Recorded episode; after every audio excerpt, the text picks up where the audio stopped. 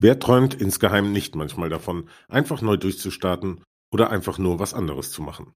Meistens sind es ja nur belanglose Träumereien. Was würde ich tun, wenn ich jetzt einfach meinen Job kündigen könnte oder wenn ich schon im Ruhestand bin, einfach mal was anderes machen könnte? In welchem Land oder Ort würde ich leben, wenn ich umziehen könnte oder müsste? Will ich das überhaupt? Viele sind ja relativ glücklich mit dem, was sie so machen und leben gut und gerne in ihrem persönlichen Umfeld. Aber manchmal gibt es Phasen im Leben, wo ein kompletter Neuanfang ein großes Abenteuer und eine große Chance bieten kann. Und dann gibt es diese Momente im Leben, wo sich auf einmal eine Tür einen Spalt breit aufmacht und wo man sich ernsthaft überlegt, soll ich es nicht einfach wagen und durch diese Tür gehen? Mein heutiger Gast hat eine solche Gelegenheit wahrgenommen und es gewagt, in eine für viele von uns ganz ferne Welt einzutauchen. Mit Sack und Pack ist er 2008 nach Asien, genauer nach Thailand gezogen, wo er seitdem lebt. Wie schwer fällt die Entscheidung, auch in nicht mehr jugendlichen Jahren aus Deutschland wegzuziehen, um so seinen dritten Lebensabschnitt in einem fremden Land zu verbringen? Wie gelingt der Übergang in ein neues Leben? Und schließlich, welche Geschichten und Herausforderungen erlebt man, die man so zu Hause wahrscheinlich niemals erlebt hätte? Hallo, ich bin Christian Klees und ihr hört eine längst überfällige neue Episode von meinem Herzenspodcast die besten Jahre. Immer mehr, gerade ältere Menschen, zieht es entweder dauerhaft oder nur vorübergehend in ein anderes Land. Das macht Sinn, denn bei aller sozialen Ungleichheit ist das durchschnittliche Wohlstandsniveau der Menschen, die jetzt in den Ruhestand gehen, deutlich höher, als dies in den Generationen davor noch der Fall war. Übrigens geht es auch umgekehrt. In vielen Regionen sind die Lebenshaltungskosten deutlich geringer als bei uns. Auch können viele von uns, die noch arbeiten, mit ihrem Leben einfach von woanders ihre Arbeit verrichten, gleichzeitig aber dabei eine neue Welt entdecken. Ich spreche heute mit dem ehemaligen Chefreporter Fußball vom Sportinformationsdienst und der deutschen Presseagentur Bernd Linhoff, der heute einen der erfolgreichsten deutschsprachigen Blogs über das Leben und die Kultur in Asien betreibt. Bernd Linhoff lebt und arbeitet in Chiang Mai im Nordwesten Thailands. Auf seinem Blog Faszination Fernost berichtet er mit seinen überaus lesenswerten Beiträgen und praktischen Tipps aus Thailand und ganz Asien. Herr Linhoff ist auch Buchautor und als Journalist tätig. In unserem Gespräch lässt er uns an seinem spannenden Leben in einer faszinierenden Welt teilhaben. Er erzählt uns auch von seinem ereignisreichen Fußballleben in Deutschland und wie es zu der Entscheidung kam, ein neues Lebenskapitel in Asien aufzuschlagen. Viel Spaß!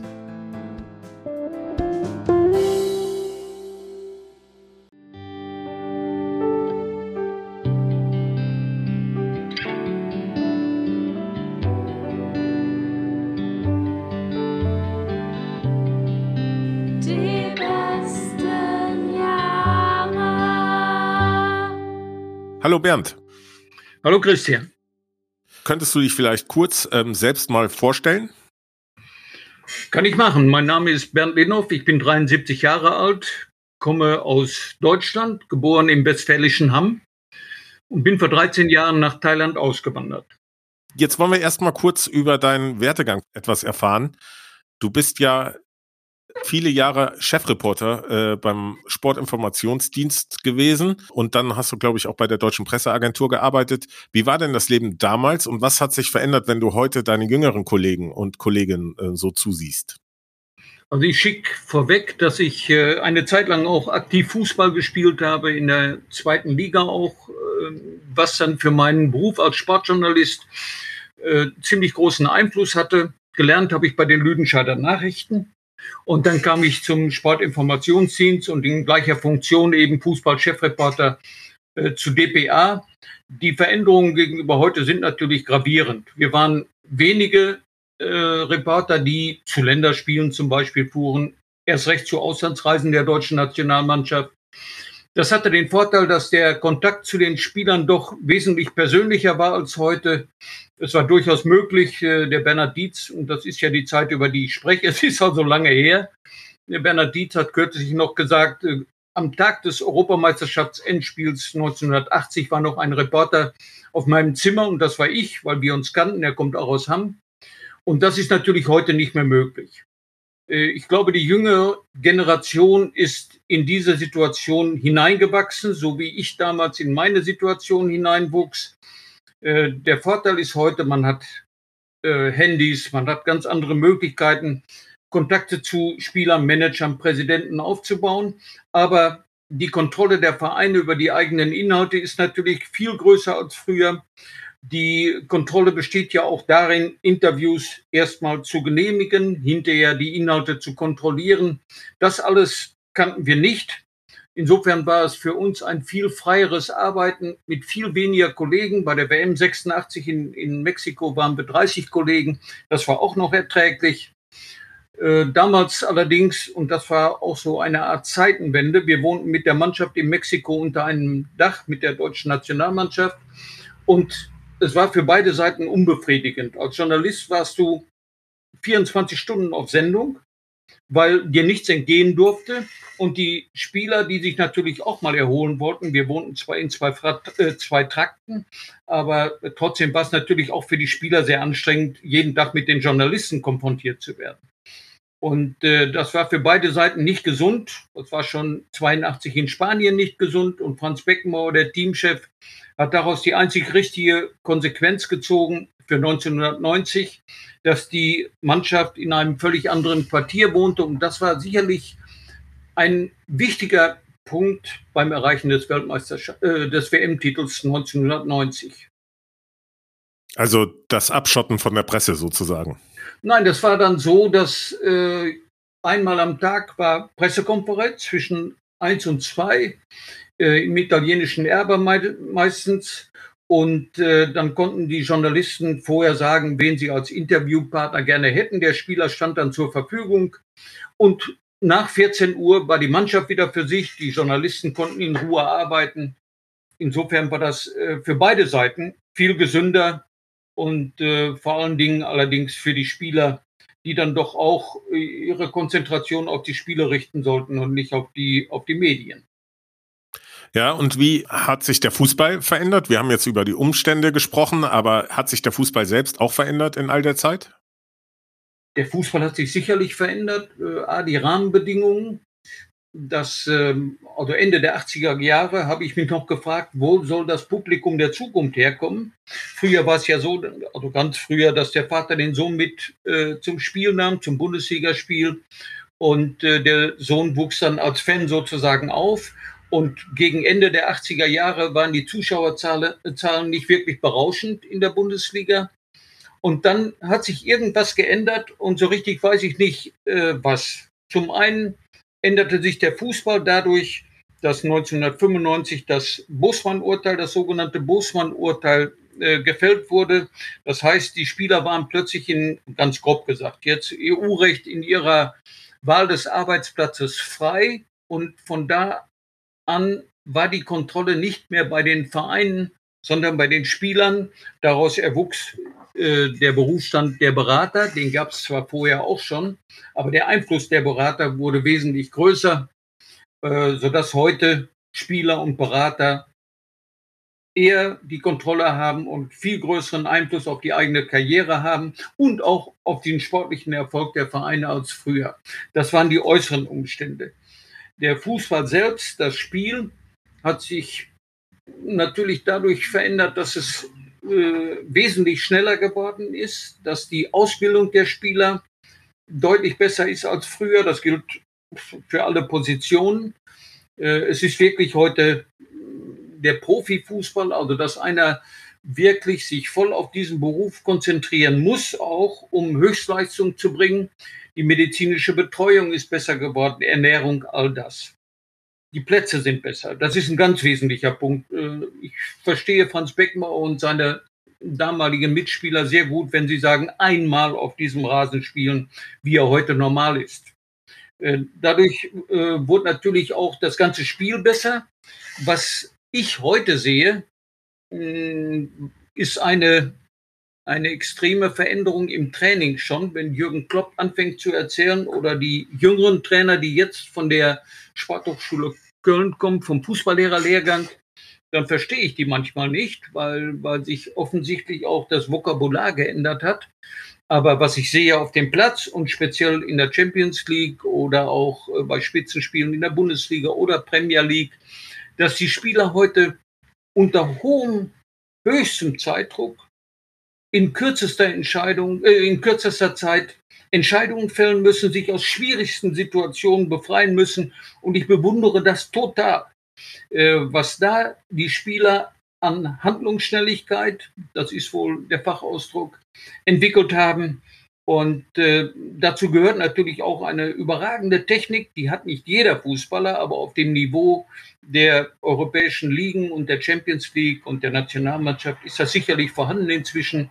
Das hat der, der äh, Qualität des Spiels meines Erachtens eine fast schon äh, künstlerische äh, Variante vermittelt, künstlerische Dimension. So sehe ich das manchmal, dass ich vor dem Fernseher sitze, völlig unabhängig von den Mannschaften, die da spielen, völlig unabhängig vom Ergebnis. Da gibt es Situationen, wo einfach das ganze Spiel äh, in so einen Flow gerät, wo eine Mannschaft, speziell die Bayern an ihren guten Tagen, äh, eine Qualität entwickeln. Das ist für mich wirklich Kunst. Und das ist äh, etwas, was ich furchtbar gerne sehe, ohne, ohne Bayern-Fan zu sein. Das gibt es auch mal bei anderen Vereinen. Also die Qualität des Spiels ist wirklich in vielen Fällen äh, deutlich höher als früher. Ja, da haben wir was gemeinsam. Ich gucke das auch unheimlich gerne. Äh, in letzter Zeit gehe ich äh, ins Stadion äh, mit meinem Sohn zum FC Metz. Da ist die Kunst nicht immer ähm, äh, zu sehen. Aber äh, trotzdem macht es Spaß. Also es gibt ja auch noch andere Aspekte, warum man Fußball guckt und es ist ein toller Verein. Naja, ähm, hast du deinen Lieblingsverein? Ja, ich bin aufgewachsen in Hamm und äh, als ich Kind war und Jugendlicher, da war Borussia Dortmund eine der führenden Mannschaften in Deutschland, 56, 57, zweimal Meister und das war auch das natürlich, was wir dann auf der Straße 30 Kilometer von Dortmund entfernt gespielt haben. 63 äh, wurde Dortmund nochmal deutscher Meister im Jahr der Einführung der Bundesliga, also der letzte deutsche Meister, der noch nach dem alten System ausgespielt wurde. Das hat mich wie immer, wenn man Kind ist, äh, hat mich sehr beeindruckt. Und von da an war ich dann BVB-Fan.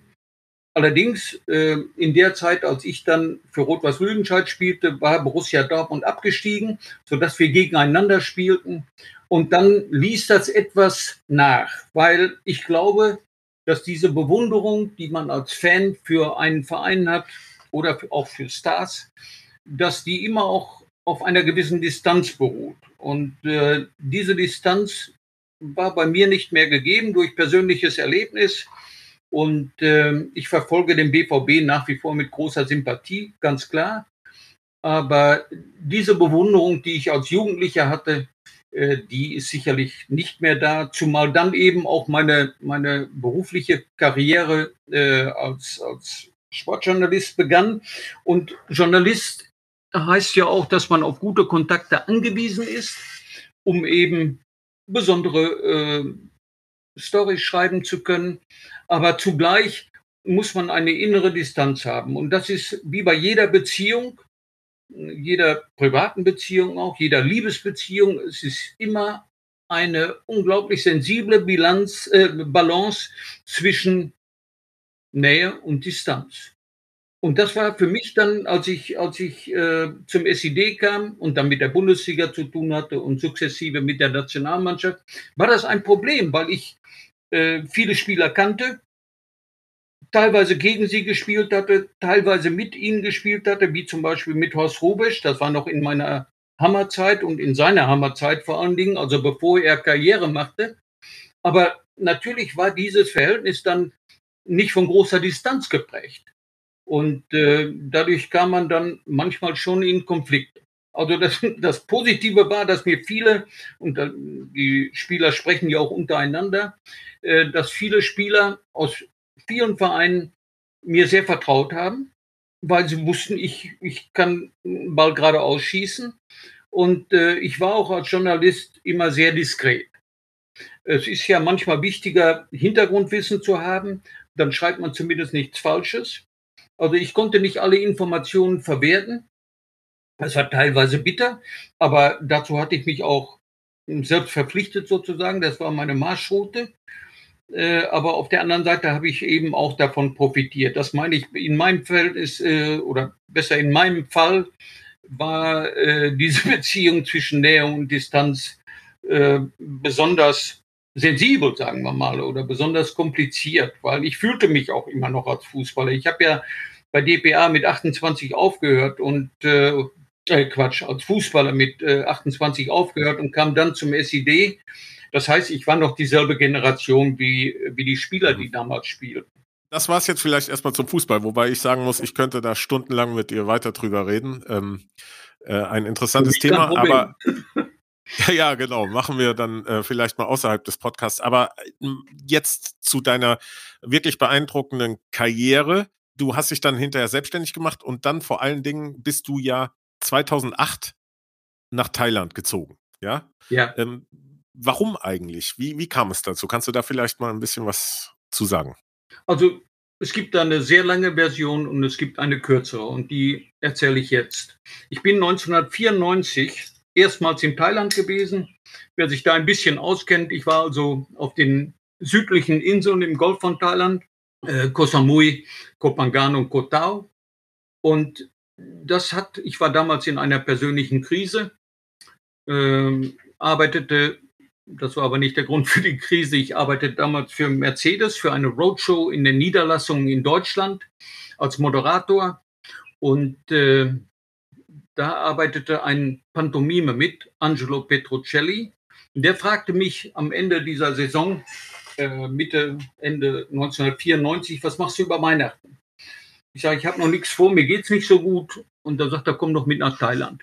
Und dann bin ich mit ihm dahin geflogen über Weihnachten und Silvester. Und ein Freund hatte mir ein Buch mitgegeben, die Mitte finden. Weil die hatte ich nun gerade nicht in dem Moment. Und dann war ich vier Wochen auf diesen Inseln. Und äh, das war so beeindruckend für mich, weil, weil ich gemerkt habe, wie wenig ich brauche irgendwie hatte ich das immer schon im Gefühl, also wie wenig an materiellen Dingen. Und ich wohnte, äh, wie alle damals, ich war sicherlich der, der knappschaftsälteste Backpacker mit 44 oder 45, aber das machte nichts. Ich wohnte dann in einfachen Holzbungalows für, für 10 Dollar die Nacht oder 15 Dollar. Und äh, es war ein, ein unfassbares Ergebnis, äh, Erlebnis, was, was sicherlich auch mein Leben beeinflusst hat ich kam dann zurück nach vier Wochen und sagte zu einem Freund, ich kann mir vorstellen, damals, äh, da mal zu leben. Das, und wie typisch äh, für mich, nach einer Woche war natürlich alles wieder vergessen. Das heißt, ich lebte meinen normalen Trott weiter in, in Meerbusch, wo ich wohnte. Und habe mir aber doch immer wieder Gedanken gemacht. Und das Einzige, was daraus erstmal kurzfristig erwuchs, war, ich war jedes Jahr in Thailand meistens auf diesen Inseln, oft auch in Karolak, äh, auch im Süden und auf dieser wunder damals wunderschönen Insel Kopipi. Und ich habe mich darauf gefreut, das sehe ich heute noch auf Facebook immer, wenn, wenn Leute die Tage zählen, gerade jetzt nach der Pandemie, bis sie wieder nach Thailand kommen. Ich hätte damals, wenn ich von Deutschland kam, ich hätte im Stehen fliegen können. So groß war die mhm. Vorfreude. Und es war meine Vorstellung von Freiheit wahrscheinlich, wenn ich dann ankam in Phuket und äh, bin zum Pier gefahren und dann auf irgendeinen dieser, ja, irgendeine dieser Fähren, Rucksack auf die, aufs, äh, aufs Deck gelegt und dann Kopf drauf geschlafen oder meine Mitreisenden beobachtet. Das war, das war äh, etwas, was ich bis dahin nicht kannte und was mich total fasziniert hat. Und so war ich jedes Jahr in Thailand, später dann auch in, in äh, Bangkok mal. Und 2008, ich hatte inzwischen Kontakte geknüpft, stand ich Silvester, na besser 2007 Silvester auf 2008 stand ich auf dem Balkon eines Freundes im 20. Stock in Bangkok und habe auf die Hauptstadt geguckt und alles hell erleuchtet und, und irgendwie, ich hatte das bis dahin keinen Gedanken daran verschwendet, habe ich gedacht, mein Gott, hier wartet Abenteuer. Wenn du in die Straßen guckst, äh, neue Menschen, Erlebnisse, die du vielleicht nicht gekannt hast, du wolltest immer schon mal im Ausland leben. Und dann habe ich mich spontan entschieden, nach Bangkok auszuwandern. Das war wirklich, die meisten Leute überlegen da monatelang. Ich war 59, wurde sechs Wochen später dann nach der Auswanderung 60. Und für mich war das ich hatte ein gutes Gefühl. Äh, ich wusste, dass das nicht schief gehen konnte. Aber mhm. ich hatte auch das Gefühl, dass ich Bangkok ein wenig kenne und Thailand ein bisschen besser noch. Und als ich dann ankam und die ersten Wochen da gelebt habe, da habe ich dann gemerkt, ich wusste nichts.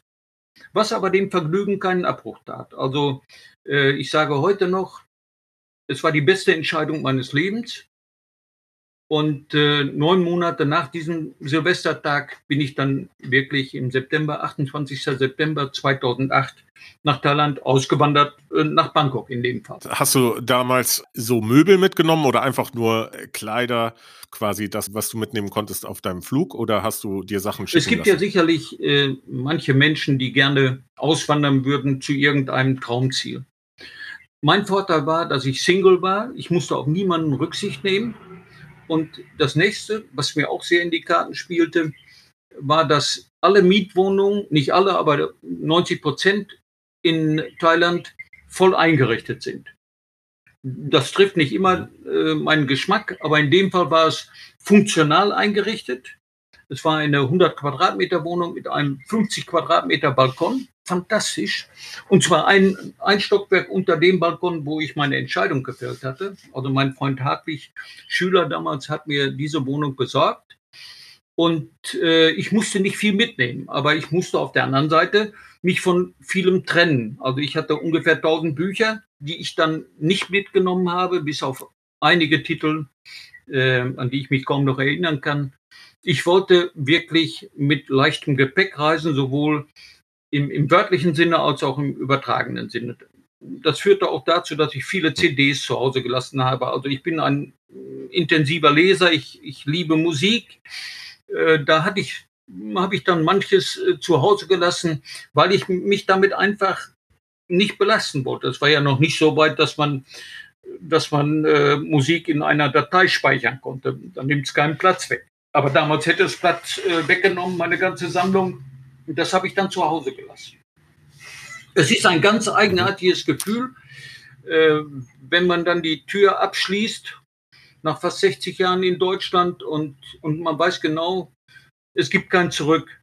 Theoretisch gibt es das natürlich, aber für mich war eigentlich klar, wenn, ich, wenn nichts äh, Katastrophales passieren würde, dann, dann würde ich da in Thailand bleiben. Jetzt schreibst du ja einen Blog, Faszination Fernost, äh, über den haben wir uns auch kennengelernt.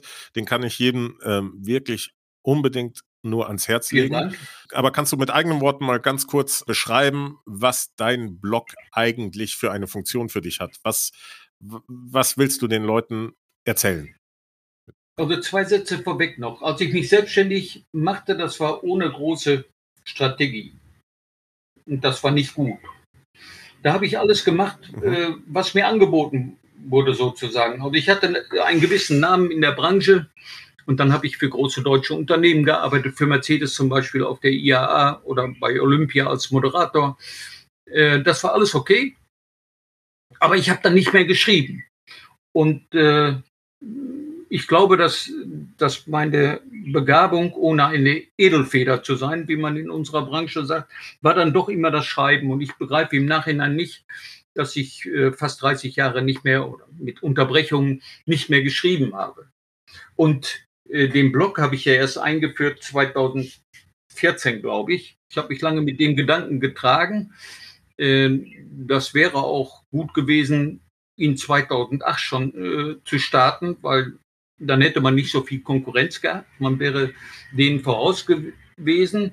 Und ich bin halt, wenn ich von meinen vielen Leidenschaften eine an Nummer einsetzen müsste, wäre das sicherlich Reisen. Und ich hatte Erlebnisse, das ging sehr tief in der Anfangsphase. Ich war ein glücklicher Mensch, das war das eine. Und ich bin dann natürlich nicht nur in Bangkok geblieben. Thailand ist ein wunderschönes Land. Im Süden, im Norden hat unheimlich viel zu bieten. Und ich bin aber auch dann äh, neugierig, wie ich war, nach Laos geflogen, äh, nach Phnom Penh in Kambodscha, Myanmar. Äh, als Kind habe ich all diese Abenteuerromane gelesen und der Mekong war für mich immer so ein Symbol für Abenteuer und weit weg und äh, Dschungel. Und ich war so glücklich, als ich dann äh, von Vientiane, der Hauptstadt von Laos, nach Luang Prabang flog und wir bogen so ein äh, über den Mekong da hatte ich das Gefühl, das, das mag jetzt esoterisch klingen, mir ging es gar nicht so, da hatte ich das Gefühl, ich habe das schon mal gelebt. Also so, so intensiv war meine äh, emotionale Lage in den ersten Monaten äh, in Südostasien. Und daraus wollte ich dann, ja, das, das wollte ich dann auch beschreiben. Ne? Das, das dauerte ein bisschen. Mhm äh, bis ich dazu wirklich die Zeit hatte. Das ist relativ aufwendig. Und wie üblich, so neugierig wie ich bin, reichte es mir nicht zu sagen, ich mache jetzt einen Blog über Bangkok, was, was sinnvoller gewesen wäre im Sinne von Konzentration und Fokussierung, sondern über ganz Südostasien. Wir waren dann, äh, ich war da mit meinem Freund Disco, der am selben Tag nach Bangkok gekommen war, äh, war ich dann äh, in Bhutan, äh, auf Bali und ich kann, ich kann das Gefühl nur schwer beschreiben, äh, wie gerne wir in den Flieger gestiegen sind und, äh, und diese Orte aufgesucht haben. Und so habe ich dann darüber geschrieben. Ich habe immer viel recherchiert, das steckte in mir drin natürlich. Ich war Journalist und habe dann versucht, das mit meinen, diese Recherche mit meinen Eindrücken abzugleichen. Das heißt, wer, wer meine Texte lesen wollte, der war mehr an, an Beschreibungen äh, interessiert als an äh, nackten Informationen. Ich bin ja Abonnent deines Newsletters, ja. äh, der da äh, kommt und ich kann nur sagen, du hast einen ganz tollen Schreibstil, der ähm, darüber über die Informationsvermittlung äh, hinausgeht. Das ist ganz deutlich. Also es macht Spaß, weil man es liest man gar nicht mehr so oft so gut geschriebene, ausgefeilte Texte, zumindest ich nicht, wenn ich immer online äh, Texte lese. Also es macht Spaß, deine Texte zu lesen. Ähm, jetzt wohnst du ja in Nordwesten Thailands in einer mittelgroßen Stadt namens Chiang Mai. Ich hoffe, ich habe das jetzt richtig ausgesprochen. Chiang Mai, ja. Kannst du die Stadt vielleicht mal näher beschreiben einfach? Wie kann man sich so eine mittelgroße, normale Stadt außerhalb Bangkoks vorstellen? Also Chiang Mai ist im Prinzip das Gegenteil von Bangkok. Es ist viel ruhiger, natürlich viel kleiner auch.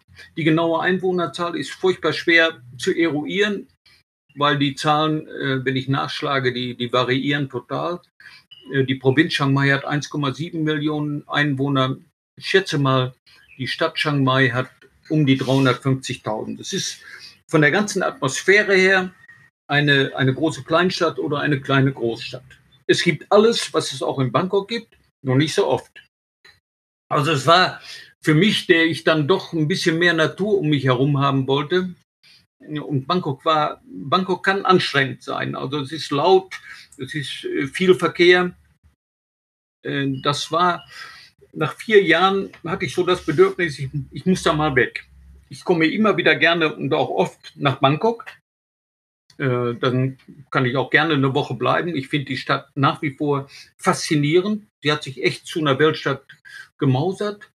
Jetzt nach der Pandemie verändert sich viel, deshalb werde ich äh, in den nächsten Tagen äh, wieder hinfliegen, um das mal zu spüren, was sich da genau tut. Aber Chiang Mai war dann für mich, ja, das war halt ruhiger. Es war, geht ja dann auch mal, ich wurde älter. Äh, man muss nur eine halbe Stunde fahren, dann ist man in der schönsten Natur. Äh, das hat mich gereizt und deshalb bin ich nach Chiang Mai gekommen. Chiang Mai war mal vor glaube, 500, 600 Jahren die Hauptstadt des Lanna-Reiches. Lanna heißt Millionen Reisfelder. Ähm, diese Kultur von damals, die prägt noch heute das Leben hier, sowohl den Stil auch modernerer Häuser, also wo diese wunderbare Mischung gefunden wird zwischen Moderne und Tradition.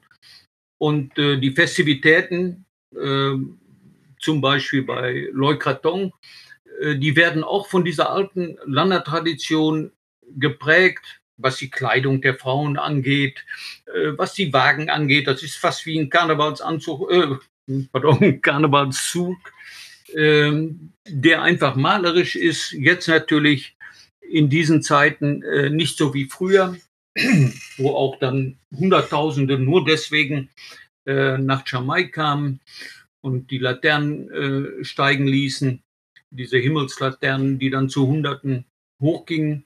Das war eine unglaublich schöne Atmosphäre immer. Hm, wie gesagt, die Pandemie hat da einiges auf Eis gelegt.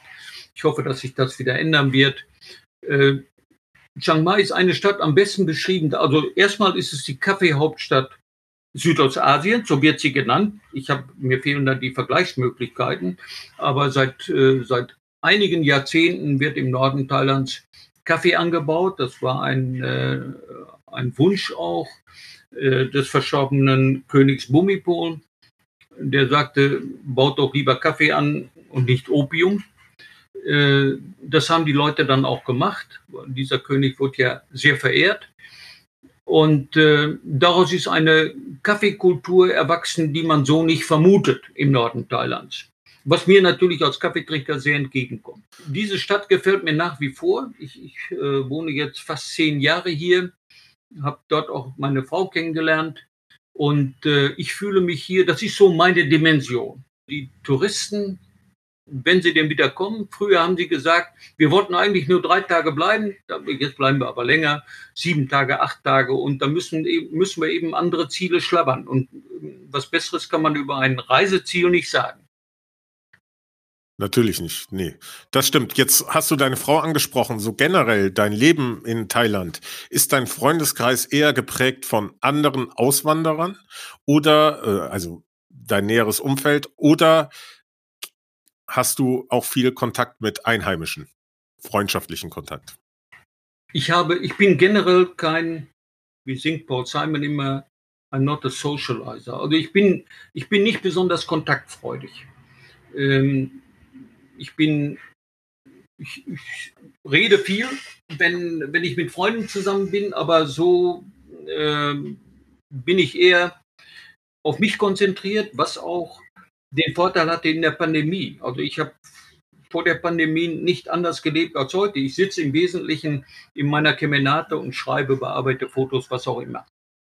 Ähm, die Kontakte zu Einheimischen, das hat zwei Aspekte. Ich habe versucht, in Bangkok natürlich Thai zu lernen. Das ist zweimal äh, schiefgegangen aus unterschiedlichen Gründen, aber der wesentliche Grund ist, dass ich in meinem Leben äh, jahrzehntelang sehr laut Rockmusik gehört habe und deshalb sch schlecht höre, zumindest was die Teilsprache angeht. Und diese Sprache ist, ist sehr tonal. Die ist grammatisch äh, furchtbar, grammatikalisch furchtbar einfach. Es gibt nur Singular. Es gibt kein Plural. Es gibt nur Gegenwart. Also daraus resultiert auch dieses Thai-Englisch, wo manche Touristen dann meinen, die, die Thais können kein Englisch, aber die übersetzen eins zu eins aus dem Thailändischen. Die sagen dann, ich gehe, äh, ich gehe Bahnhof morgen. Ne, das ist dann äh, das Futur. Manchmal sagen sie auch, gehe Bahnhof morgen, weil in der Teilsprache fahren die Pronomen weg. Also grammatikalisch furchtbar einfach, die Stra äh, Sprache zu lernen, aber sie ist tonal. Das heißt, es gibt ein Wort transkribiert in, in lateinische Buchstaben M-A-E, Mä. Das heißt dann Mä, Mä, Mä. Fünf, verschiedene Betonungen und das heißt dann unter anderem Pferd, Hund, Mutter. Und nachdem ich einmal eine Mutter zum Pferd erklärt habe, weil ich mich bemüht habe, ein bisschen, ein bisschen Teil zu sprechen, seitdem bin ich sehr vorsichtig geworden. Über meine Frauen habe ich natürlich auch viel erfahren, wie der Alltag verläuft. Äh, Kriege ich dann immer mehr mit von der thailändischen Mentalität. Und das habe ich schon in Bangkok gemerkt. Äh, und das ist etwas, was Urlauber nicht mitbekommen können. Natürlich sind die Thais warmherzig und freundlich und all das, äh, was ja viele, viele Reisende äh, zu Wiederholungstätern macht, die immer wieder nach Thailand kommen. Aber die thailändische Mentalität ist von unserer Mentalität viel weiter entfernt als die 10.000 Kilometer geografischer Distanz. Und das ist, das ist nicht einfach zu verkraften meine Basis, äh, ich war ja auch als, als Journalist und auch privat war ich in der ganzen Welt unterwegs. Und meine Basis war immer Respekt. Und deshalb hatte ich nirgends Probleme. Äh, meine Basis ist auch hier Respekt. Es ist für mich selbstverständlich, äh, dass ich die Spielregeln Thailands einhalte. Ich bin hier nur Gast. Und das bedeutet eben auch, dass man sich zum Königshaus nicht äußert. Das ist einfach so. Und das respektiere ich. Es ist nicht immer einfach, äh, die Spielregeln dann einzuhalten, wenn, wenn die Regierung, sagen wir mal, die Freiheit der Rede einschränkt. Das, da tue ich mich natürlich nach 60 Jahren äh, Leben in einer stabilen Demokratie schon schwer. Aber wie gesagt, ich bin Gast. Und das ist auch ein Grund, warum ich mit vielen Einwanderern äh, wenig zu tun habe, weil ich sehe ja deren Kommentare auf Facebook. Und das ist etwas, äh, was ich, wir alle wissen, wie die sozialen Medien äh, funktionieren können im schlechten Falle. Aber was sich da Bahn bricht in den Kommentaren, ist doch ein gewisses Überlegenheitsgefühl. Ähm, und das kann ich nicht nachvollziehen. Und das äußert sich dann in Sätzen wie, die Thais lernen es nie. Und wenn ich schon den Premier sehe und das.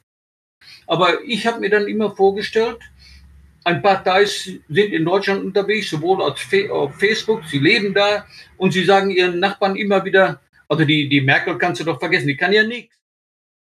Also ich kenne das zumindest so äh, äh, von meinem Leben, dass wenn man in anderen Ländern lebt und die Westler, sagen wir so, die Europäer, Nordamerikaner bezeichnen sich immer als Expats und wir bezeichnen aber viel ähm, Menschen, die aus anderen Gegenden kommen, hier in Europa als Immigranten. Und da ist ja schon so eine kleine äh, äh, Verschiedenheit der Sprache äh, zu spüren. Warum nennen wir uns nicht alle zum Beispiel Expats oder Immigranten? Ich meine, wir sind ja alle ähm, gleich. Vielleicht sind die Gründe, warum man in ein anderes Land zieht, unterschiedlich, wenn man aus dem sogenannten West kommt. Aber ähm, im Endeffekt, ja, das kann ich gut nachvollziehen. Also, dass es da zumindest so einen Unterschied in der Wahrnehmung gibt. Ja, wenn ich das noch sagen darf, das ist doch im, im Kleinen, also die Details merken das schon, ist doch klar. Ähm, und das lässt sie nicht immer positiv äh, urteilen über die Menschen, die sich so äußern. Aber das, es ist ja das, das Gleiche oder sagen wir mal vergleichbar mit, mit der Situation in Afghanistan äh, als ein Beispiel, wo wir immer meinen, dass unser, unsere Regierungsform, unsere Form von Demokratie auf alle Länder passt. Das, insofern hat mir diese, dieser Aufenthalt in Thailand, diese Jahre, haben mir sehr geholfen, weil sie meine Perspektive verändert haben. Also heute sage ich, äh, ein bisschen mehr Demokratie wäre nicht schlecht, aber unsere Art der Demokratie auf Thailand zu übertragen, würde ich für absoluten Blödsinn halten, für absolut unpassend. Und äh, weil es einfach eine andere Kultur ist. Ja, es ist eine andere Kultur. Die Menschen sind anders, die sind anders aufgewachsen. Es sind Asiaten. Also Asien ist wirklich eine andere Welt. Ne? Und das mhm. muss man auch akzeptieren. Ich finde das als neugieriger äh, Mensch, finde ich das sehr interessant. Also ich habe immer auch bei, bei, der Auswahl meiner Reiseziele, habe ich immer etwas gewählt, äh, was ich noch nicht kannte. Und viele fahren zum mhm. 20. Mal, was völlig in Ordnung ist, an denselben Ort. Äh, das hat ja mit Gewohnheiten zu tun, mit Sicherheit im Ausland und so weiter. Aber hm, ich war da halt anders gestrickt und äh, als ich dann nach Thailand kam, wenn man dann plötzlich Landkarten sieht, da ist Europa nicht mehr in der Mitte. Das ist einfach so. Mhm, mh. Und das hat mir sehr geholfen, äh, das Ganze besser einzuschätzen. Ne? Und, und eine etwas, also nicht so westzentrierte äh, Einstellung und, und Sichtweise äh, zu bevorzugen oder zu pflegen. Und wenn ich heute sehe, wie sich China entwickelt, ich bin eigentlich in Thailand erst zum, zum wirklich politischen Menschen geworden. Und äh, wenn ich sehe, wie sich China jetzt entwickelt, das wird, äh, da steht uns eine spannende Zeit bevor, mal ganz abgesehen von Pandemie und Klimawandel und so weiter. Spannend wird es ja eh. Insgesamt träumen ja viele Menschen vom Auswandern um noch einfach mal was anderes zu sehen. Ähm, viele machen es dann auch aus verschiedenen Gründen nicht, ja. Aber wie kann man feststellen, ob man im Alter oder höheren Alter noch für ein Leben im Ausland geeignet ist? Also Udo Jürgens hat mal gesagt, wenn die Sehnsucht da ist, fällt jede Mauer. Das heißt, man muss erstmal diese Sehnsucht in sich haben, noch einmal in einem anderen Land leben zu wollen. Das ist die Grundvoraussetzung meines Erachtens. Es ist keine keine Entscheidung der Vernunft. Es sei denn, man sagt sich, äh, ich habe in meinem Alter nur so und so viel Rente, nur so und so viel Geld zur Verfügung und äh, wo ist ein Land, das mir gefallen könnte und deutlich niedrigere Lebenshaltungskosten hat zum Beispiel. Dann ist es auch eine Vernunftentscheidung. Aber letztendlich ist, glaube ich, das Wichtigste, dass man seine eigenen Bedürfnisse kennt. Was erwarte ich von einem Leben im Ausland? Dass man sich selber also gut kennt und einzuschätzen weiß. Das ist ja nicht einfach, wie wir alle wissen. Unser, unser Selbstbild unterscheidet sich oft von, vom äh, Urteil der anderen. Also da muss man sich sehr drüber im Klaren sein.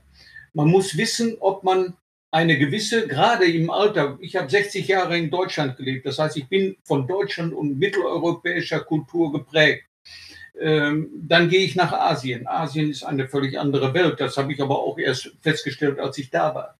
Äh, man braucht eine gewisse äh, geistige, individuelle Flexibilität, um sich auf ein anderes Leben einstellen zu können. Dazu ist man gezwungen. Selbst wenn, wenn ein Deutscher oder ein Luxemburger nach England geht, ist das schon ein anderes Land kommt man mit dem schwarzen Humor der, Humor der Briten äh, zurecht, mit ihrer Exzentrik. Äh, das muss man zumindest für sich mal ergründen. Und äh, Großbritannien oder England ist ja dann doch eine Region, in der man noch dieselben westlichen Werte teilt, im Großen und Ganzen. Wenn ich jetzt auf Thailand zu sprechen komme, wie gesagt, das habe ich auch erst gemerkt, als ich hier war. Ähm, das Land unterscheidet sich so extrem, wie jedes andere asiatische Land im Übrigen auch, äh, von unserem mitteleuropäischen äh, Leben. Zum Beispiel dürfen die Thais oder sollten die Thais ihre Gefühle, auch das gilt für ganz Asien wohl, äh, unterdrücken, nicht zeigen. Egal welche. Das führt dazu, dass die Thais natürlich Gefühle haben und die dürfen sie nicht zeigen. Und dann ist irgendwann so viel Druck auf dem Kessel, gerade bei negativen Gefühlen, dass eine Kleinigkeit genügt, um äh, zu explodieren. Und wenn wir die Nachrichten einschalten, hier bei uns in Chiang Mai, dann fängt praktisch jede Sendung mit irgendeiner äh, heißblütigen Auseinandersetzung auf einem Highway äh, an, die dann zu Gewalt führt. Thailand hat die zweitgrößte Waffendichte der Welt nach den USA. Ähm, das sind so Dinge, die man im Urlaub ja nicht mitbekommt. Im Urlaub mhm. findet man immer eine Schnittmenge, auf der man sich verständigen kann. Die Thais sind ja freundlich und entgegenkommt und herzlich. Das ist ja mit ein Grund, warum dieses Land so beliebt ist. Aber das ist eben nur ein Teil. Und, äh, und der andere Teil, das wäre in jedem Land genauso, den lernt man erst kennen, äh, wenn man da ist. Äh, das heißt, die, die Flexibilität, äh, Flexibilität, von der ich sprach, die muss für Thailand sehr groß sein. Dann kommt es darauf an, wo will ich leben? Will ich in Bangkok leben, wo einem das pralle Leben jeden Tag um die Ohren fliegt, inklusive Lautstärke und Unruhe und so weiter? Will ich in Chiang Mai leben, wie ich, äh, wo, wo die Infrastruktur sehr groß ist und der, in, im Charme einer äh, kleinen Großstadt oder großen Kleinstadt? Will ich auf dem Land leben?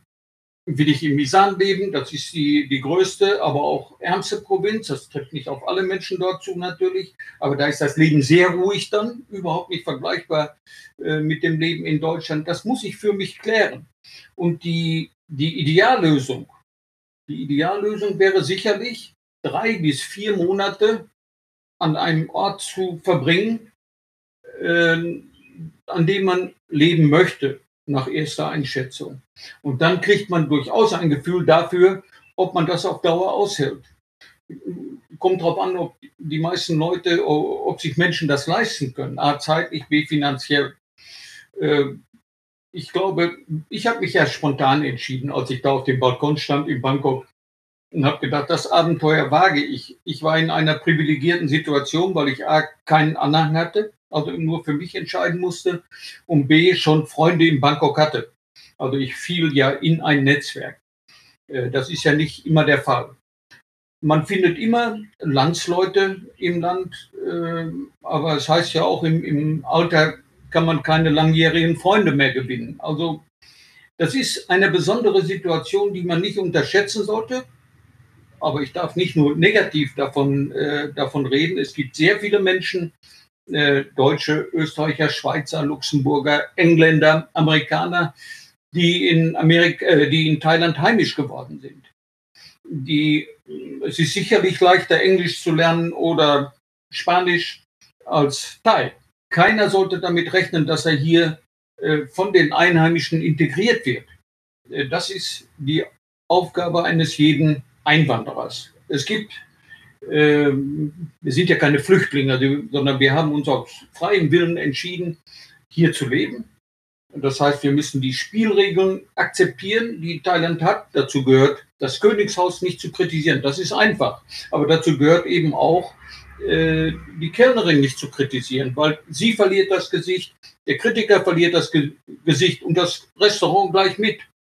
Und, äh, und da die, der Service manchmal, das ist gar nicht bös gemeint, aber manchmal eben vergessen die Leute eine Bestellung, schreiben sie auf, dann denkt man, gut, aufgeschrieben, dann wird wohl irgendwann kommen und dann kommt es halt nicht. Und dann neigt man als Europäer ja dazu, wir sind ja Auseinandersetzungen gewohnt, wir sind Konfrontation gewohnt, all das, was die Thais nicht haben wollen, die sind harmoniebedürftig. Ähm, das ist, scheint ein kleiner Punkt zu sein, der manchen aber schwer zu schaffen macht. Mir auch manchmal. Mm, also es ist ein sehr komplexes Thema. Es gibt Bücher, die sich mit dem Auswandern nach Thailand beschäftigen. Der Punkt der, des Formellen, welche Visa brauche ich, ähm, was ist bürokratisch mit einer Auswanderung verbunden, das kann man lösen. Das ist auch ein gewisser äh, bürokratischer Hindernislauf, aber wenn man wirklich auswandern will, kann man das lösen. Das ist nicht der Punkt. Äh, aber die anderen Dinge, es gibt eben dieses Fünf-Punkte-Programm, äh, das auf jeden Einwanderer zutrifft, der hier ankommt, der denkt, mein Gott, Euphorie. Ne? Das war bei mir nicht anders. Äh, der zweite ist Zweifel. Dann stellen sich so die ersten Sachen ein, wo man sagt, hoppla, das ist aber doch ganz anders. Der dritte ist Kulturschock. Der vierte ist Akzeptanz. Und der fünfte ist Leben. Und dann ist man angekommen. Und das war bei mhm. mir sicherlich nach zwei, drei Jahren in Bangkok der Fall. Ich musste viel lernen und manches akzeptieren, was mir nicht so leicht fiel. Ich war dennoch ganz klar ein glücklicher Mensch. Auf Dauer ist es natürlich so, dass selbst das Schönste, und in, in Thailand gibt es wirklich sehr viel Schönes, äh, auch zur Routine werden kann. Das ist mhm. einfach so. Und äh, das ist eben dann, äh, das sind diese Punkte 4 und 5, Akzeptanz und Leben. Du würdest also sagen, das dauert doch dann länger als ein Jahr. Also ähm, man braucht schon so ein Durchhaltevermögen, auch wenn man in der Zeit durchaus glücklich ist, bis man endgültig angekommen ist. Ja, man muss halt für sich entscheiden, was ist wichtig. Also sind, ist es die Herzlichkeit der Thais. Ähm, man, es kommt darauf an, ob man hier Rentner ist oder ob man ein Geschäft aufmacht. Dann ist man nie Mehrheitseigner. Also 51 Prozent gehören immer einem thailändischen Businesspartner. Äh, das schafft eine gewisse Abhängigkeit. Ne? Es gibt ja nicht nur ältere Menschen, die hier leben wollen, sondern auch jüngere. Und äh, das ist dann wieder eine andere äh, Ausgangsposition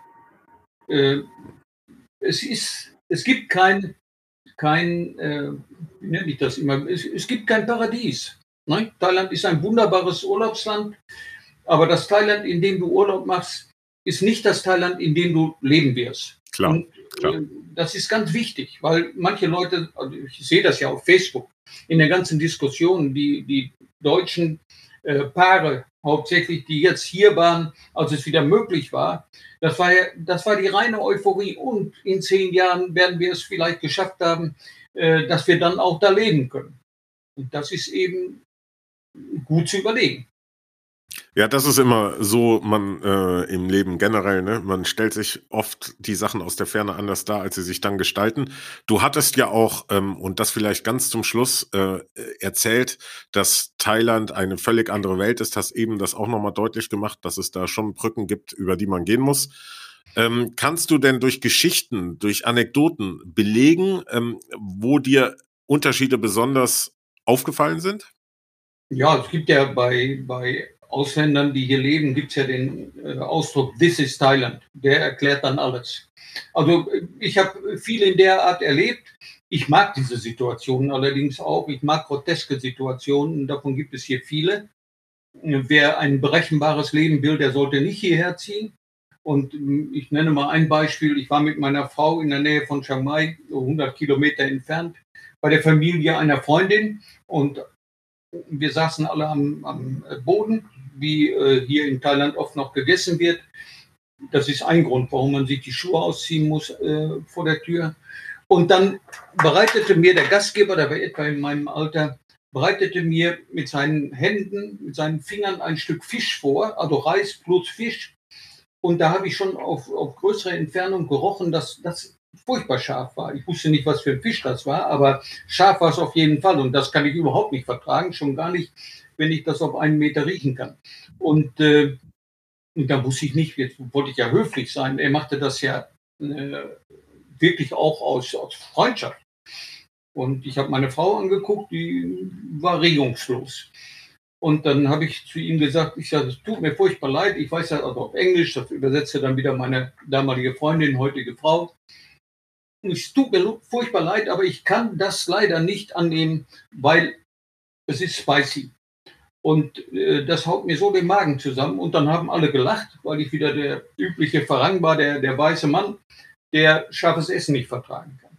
Also so hat sich das dann aufgelöst. Aber hinterher habe ich meine Frau gefragt, wieso hast du, also sie sagte, ich bin so froh, dass du das nicht gegessen hast. Ich sage, warum hast du mir das denn nicht gesagt? Oder warum hast du dem Mann das nicht gesagt? Sagte, das kann ich doch nicht. Thailand ist eine, eine sehr hierarchische Gesellschaft. Und dieser Mann war ein Stück älter als meine Frau. Und damit war, und Gastgeber. Und damit war für sie undenkbar, dass sie ihn hätte ansprechen können. Und dann zählt die Tradition, dann zählt die Kultur stärker als das persönliche Verhältnis zwischen ihr und mir. Da gibt es Dutzende, tausende Geschichten von, in denen äh, Ausländer das genauso erlebt haben. Eine andere Geschichte ist die, dass, dass äh, ein Thai oder eine äh, wenn sie sagt, oh, das ist aber kein schönes Jahr, was ich dieses Jahr erlebe, jetzt mal unabhängig von der Pandemie, dann sagt sie, das liegt an meinem Namen. Sie heißt dann, das war ein Beispiel, äh, was ich selbst erlebt habe, dann, sie heißt dann Dao, also Stern, und sagt, nee, dann geht sie zum Amt und sagt, ich möchte in Zukunft Anon heißen oder Non, glaube ich, die Wunderbare. Und sagt mhm. der äh, Beamte, gerne, trägt den neuen Namen in den Pass ein und dann heißt sie eben Anon. Oh. Also, äh, ja, ist einfach. Also normal, Anon ist ja auch ein, ein, doch, es ist ein Vorname. Die Teilnamen sind ja sehr kompliziert oft und sehr lang. Deshalb äh, lernt man sich ja nur unter den Spitznamen kennen. Aber das ist ein Name und den trägt sie dann. Und dann hofft sie eben, dass der neue Name ihr auch Glück bringt. Das hat in der, zumindest in der Vergangenheit, das wird auch mit dem Digitalen jetzt ein bisschen sich ändern, hat auch dazu geführt, dass manche Kriminelle einfach die Provinz gewechselt haben, den Namen geändert haben und dann auf ja, Jahre hinaus äh, nicht zu, zu fassen waren. Das, da muss man äh, sich dann nur immer erinnern, welchen Namen man gerade äh, offiziell hat. Ja, ja. Dass man also auch den falschen alten Namen hört. ja, aber der, der steht ja, also der, der neue Name wird dem alten im Pass hinzugefügt, in der ID-Karte, so, im Personalausweis. Ja, okay. ähm, es gibt erst seit etwa 100 Jahren Namen überhaupt in Thailand und, äh, und es gibt nur also ein bestimmter Familienname, das ist auch nur eine Familie. Wer diesen Namen trägt, gehört, selbst wenn die Familie 500 Mitglieder hat, gehört zu einer bestimmten Familie. Eine andere, eine andere Familie kann diesen Namen nicht tragen. Das heißt, wenn ich meinen Nachnamen ändern will als Thai, das geht auch, muss ich einen Namen wählen, der noch nicht von irgendeiner Familie besetzt ist. Äh, das ist auch etwas, was, wir, was für uns natürlich nahezu undenkbar ist. Ein drittes Beispiel, wenn, wenn dafür noch Platz ist, also äh, das ist eine Zeremonie, die ich, die ich selber mitgemacht habe. Äh, eine Freundin von uns, die leider inzwischen verstorben ist, oh, sie hatte sechs Kinder, davon mit einem schottischen Mann äh, Zwillinge. Und äh, das war Ati, der Junge, und Ida, die Schwester, also Junge und Mädchen. Und das ist in Thailand schon ein Grund, um das Übernatürliche heranzupfeifen. Äh, das ist kein ungewöhnlicher äh, Vorgang. Im ehemaligen Siam leben Buddhismus, Animismus, also Geisterglaube und alles dazwischen in friedlicher Koexistenz. Was für uns ein Widerspruch ist, kann für Thais durchaus äh, Harmonie sein. Und die Thailänder glauben, dass Zwillinge, also Bruder und Schwester, in einem früheren Leben äh, tief in Liebe verbunden waren, diese Liebe jedoch aus unbekannten Gründen nicht als Paar ausleben konnten. Mhm.